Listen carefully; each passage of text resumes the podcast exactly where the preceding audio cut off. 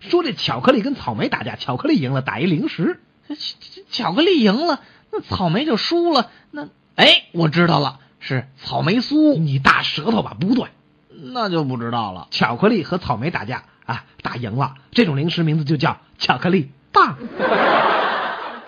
用羊肝和熊胆做成的神奇肥皂，大一成语。用羊肝和熊胆可以做做成肥皂吗？没问你可不可以？那答题不知道。嘿，我也告诉你吧，用羊肝和熊胆做成的神奇肥皂，这个成语就是肝胆相照。那这我知道了，你肯定是一大舌头。我不是大舌头，那你一定不是本地人。那我是啊。你连肝胆相照和肝胆相造都分不清楚。哎，这是娱乐呀！你较什么真儿嘛？这是娱乐，你说的哈。那你听我这道题：一个身穿金色衣服的人打一成语，啊，呃，不知道。一鸣惊人呐、你你不是大舌头，你是本地人，你不是也连这个一鸣惊人和一鸣惊人都分不清楚吗？